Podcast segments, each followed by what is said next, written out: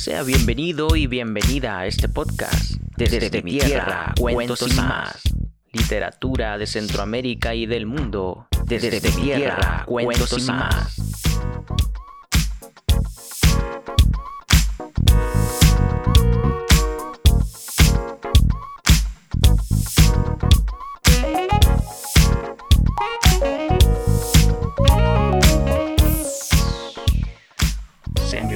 A este programa número 6 de Desde mi tierra, cuentos y más. En el programa anterior conocimos por fin a Luis Rivera, este afamado barbero en el barrio San Juan, el cual fue un amigo muy influyente del escritor Mario García Aldana.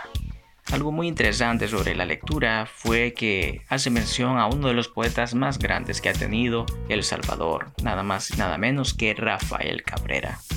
Rafael Cabrera es un personaje cojutepecano muy afamado, no solo por escribir este poema La ceiba de mi pueblo, sino también porque junto con su esposa, Ana Dolores Arias, fueron denominados los novios de Cuscatlán. Ambos eran poetas, sin embargo, Rafael Cabrera, debido a una enfermedad, muere en Guatemala en 1885 a la edad de 25 años, relativamente joven, ya que él nació en Cojutepeque en 1860.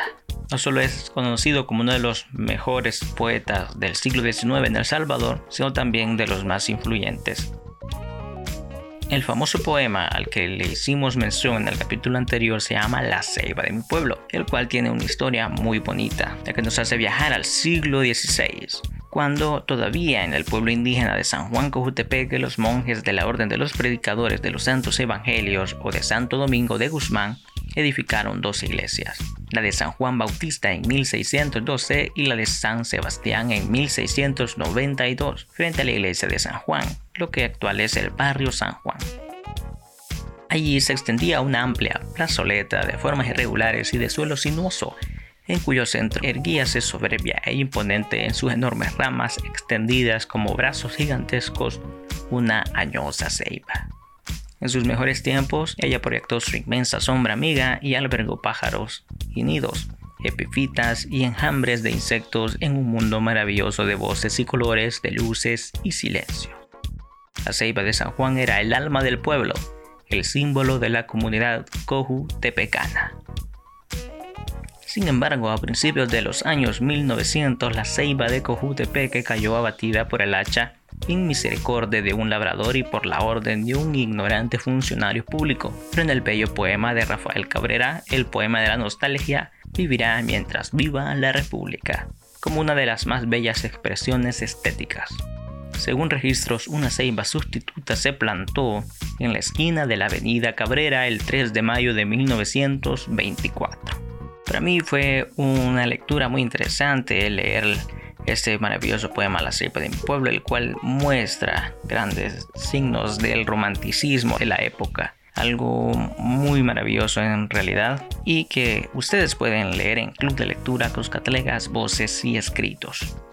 Pasaremos a dar lectura a dos capítulos maravillosos de esta obra El Barbero de Cojute, el cual nos transportará en una época de mítines políticos muy parecidos a lo que hemos apreciado aquí en el país, El Salvador. Así que estemos atentos y espero que disfruten la lectura, así como yo la he disfrutado mientras estoy realizando este podcast. Comenzamos.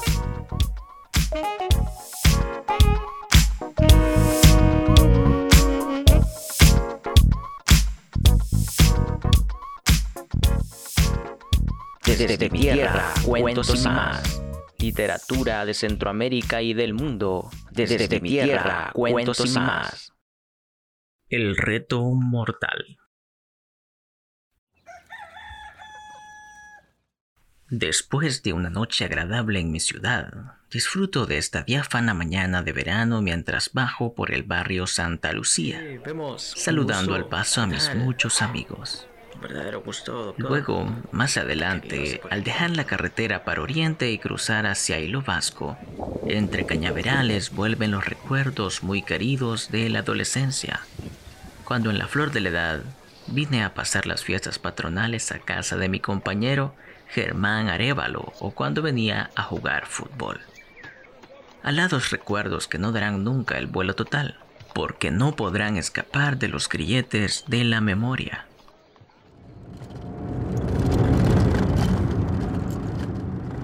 Pero hoy estoy viajando a la querida ciudad de Hilo Vasco, no para dulces nostalgias, sino para cumplir con obligaciones recién aceptadas, debido a que la actual campaña electoral está plagada de muchas mentiras. El gobierno, a petición de los partidos políticos, ha nombrado comisarios de veracidad. Yo soy uno de ellos. Acepté el cargo porque la campaña está llegando a límites peligrosos y absurdos de tanta mentira. Hay una razón oculta en esto de aceptar cargo tan inusual y que hoy confieso por primera vez. El niño sentía gran admiración por los comisarios, especialmente por los del viejo oeste. Les admiraba su destreza y valor. Imponían orden, justicia, disciplina, por la ley o por la fuerza. Nunca pensé que llegaría a ser comisario de algo, de algo que no sé cómo empezar a ejercer este día.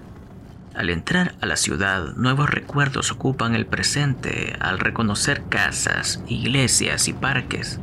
La vista busca ansiosamente caras conocidas, pero me doy cuenta que debo concentrarme en mi trabajo y rápidamente me dirijo al parque central donde este día hay un meeting del principal partido de oposición.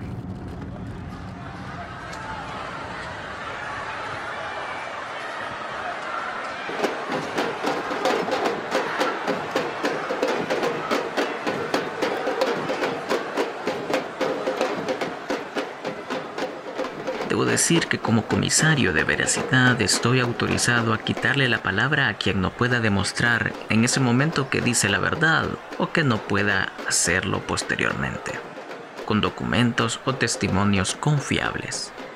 Llego justo antes de comenzar el meeting y como está ya acordado, me presento a los dirigentes del partido y al director de policía, quien deberá facilitarme su servicio si los requiero para hacer cumplir mi autoridad.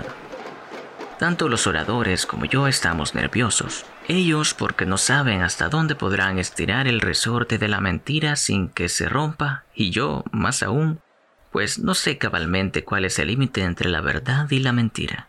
Es algo que nunca tuve exactamente claro. Cada quien tiene su verdad y considera mentira lo que no conoce o no quiere creer. Además, esa línea divisoria en épocas de elecciones se vuelve borrosa y danzarina. En el meeting hay más de 200 personas. Los primeros oradores se dedican a exponer sus logros en el gobierno anterior. Me parece que la tarea está saliendo fácil, pues mientras las mentiras no sean para denigrar a las personas, no tienen importancia. Hasta ahora lo que han hecho es inflar su propio globo, con su propio gas para hacer volar alto su propia fantasía.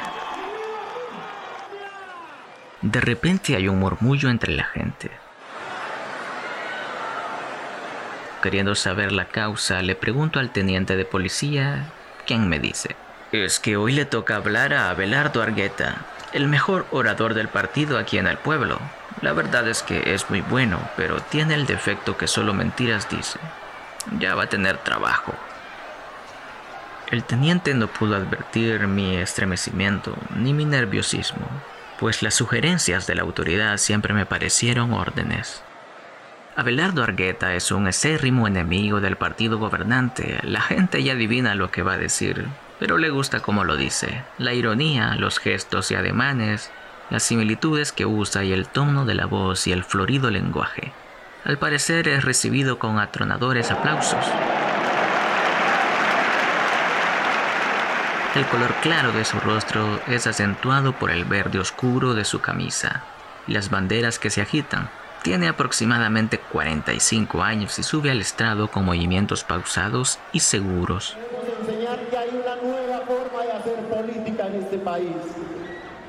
Tal como se esperaba, comienza atacando al partido en el gobierno. Dice que muchos de sus miembros son asesinos y que ellos integran los escuadrones de la muerte. Para darle más fuerza a sus palabras agrega, ¡Y si estoy mintiendo! ¡Que Dios me castigue! Inmediatamente cayó muerto. Ni que decir el alboroto que se ha formado. Las mujeres gritan, unos corren y se ponen a resguardo pensando que Argueta ha caído víctima de un disparo. Otros van en sentido contrario a auxiliarlo. Solamente he dado tres pasos para retirarme de la escena cuando siento la mano de hierro del teniente rodeando mi brazo derecho. Venga, vamos a verlo, dice. Luego me doy cuenta que no tengo la menor posibilidad de resistirme. Pues diciendo eso comienza, más bien comenzamos a caminar. La gente nos abre paso rápidamente. Allí está Argueda con la cara congestionada y abundante espuma en la boca. Todos ven el muerto con ojos desorbitados y gestos de incredulidad. No les extraña el hecho en sí de la muerte. Ya están acostumbrados. Les sorprende que el castigo divino haya sido automático, rápido, eficaz. Cuando me retiro hacia el portal frente al parque para escapar del sol y de la atmósfera ya densa, me da alcance el teniente y me dice, Perdone si lo hice ver el cadáver, pero era necesario para un informe objetivo.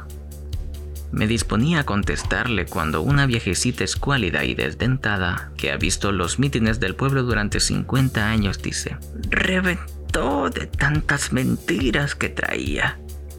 La primera que dijo fue como pólvora que le hizo estallar los demás por dentro. El dictamen del médico forense es definitivo. Infarto cardíaco. Sin embargo, a la gente de Hilo Vasco no le cabe la menor duda que Abelardo Argueta murió por mentiroso y blasfemo. El acto temerario de retar a Dios le costó la vida.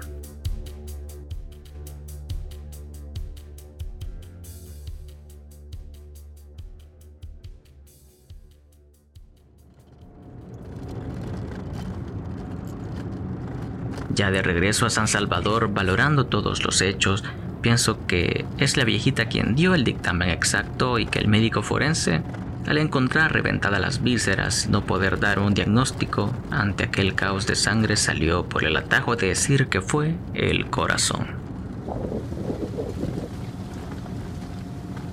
Creo que está tomada la decisión de renunciar a mi cargo. A pesar de haberlo ejercido solo unas horas, aprendí algo muy importante. No decir mentiras si participo en política. Esto equivale a decir que es imposible que alguna vez lo haga.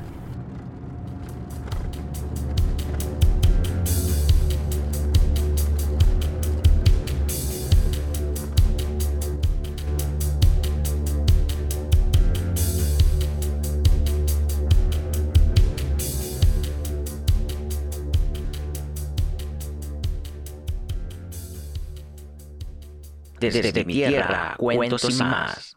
Literatura de Centroamérica y del mundo. Desde, mi tierra, cuentos y más. Leti Rojas llora con don Simón Cafati.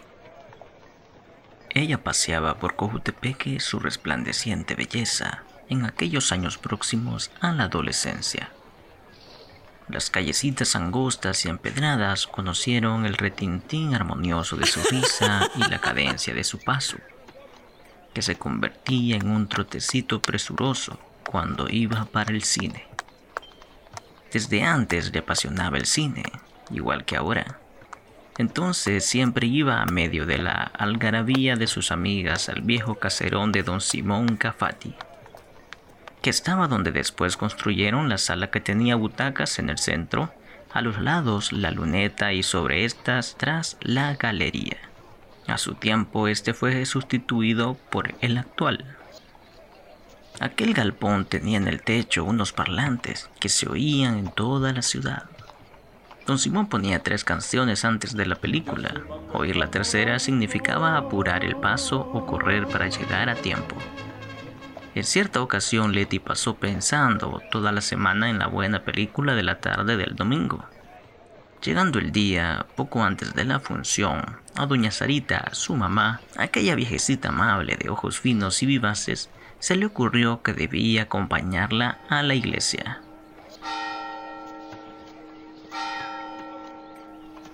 No valieron protestas ni súplicas.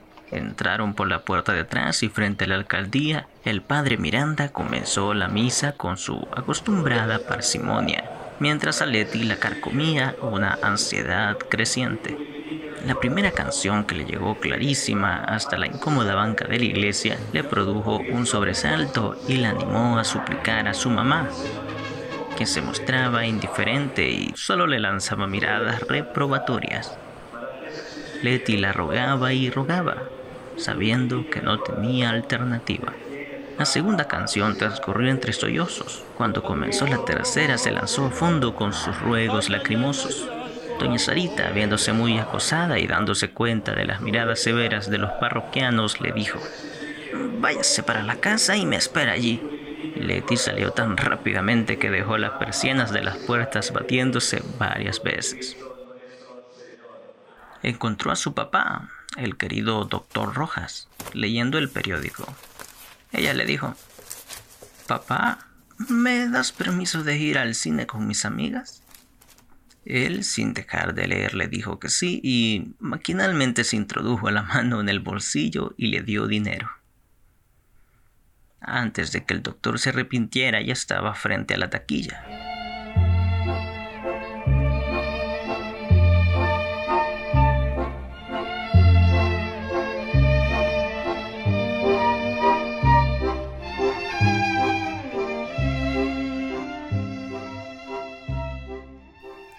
Encantó la película. Solo al salir a la dorada claridad de las 5 de la tarde comenzó a preocuparse por su mamá. Estaba muy consciente de haber cometido un error al desobedecerla.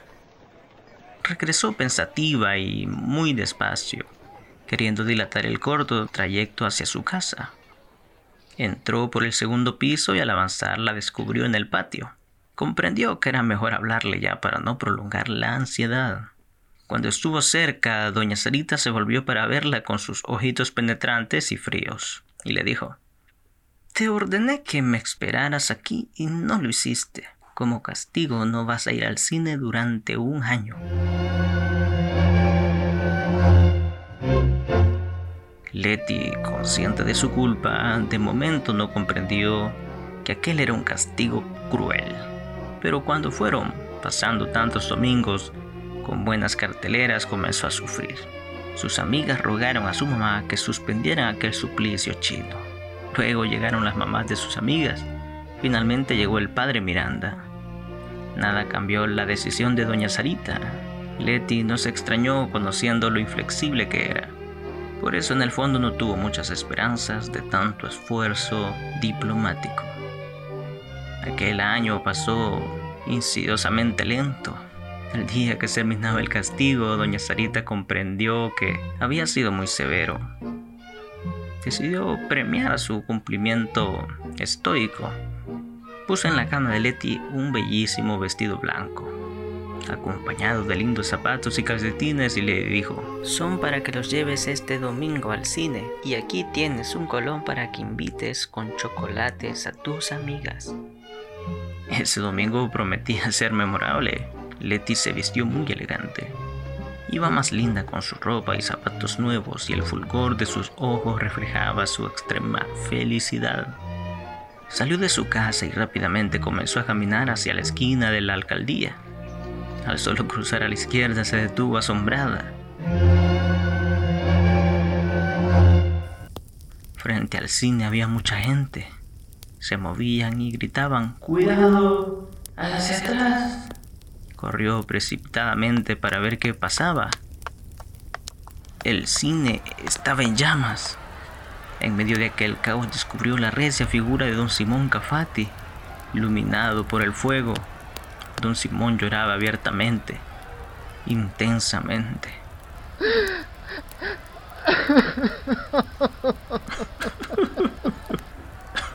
Gimotear, la enorme villa del cincho a la altura del pecho saltaba rítmicamente. Ella se le acercó y al ver el incontrolable incendio llevándose pasadas y futuras fantasías, lloró al lado de él.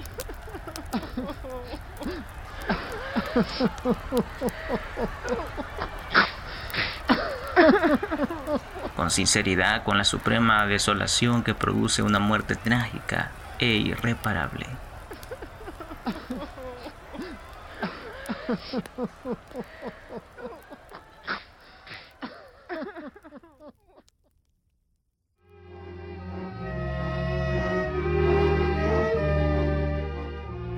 Días después Letty descubrió que había salido ganando del desastre. Doña Sarita la llevaba al cine a San Salvador.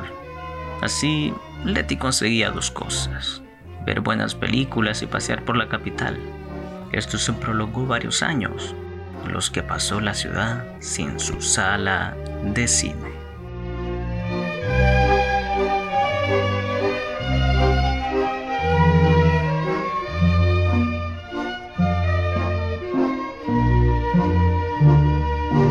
Desde, mi tierra, cuentos y más. Literatura de Centroamérica y del mundo. Desde, mi tierra, cuentos y más.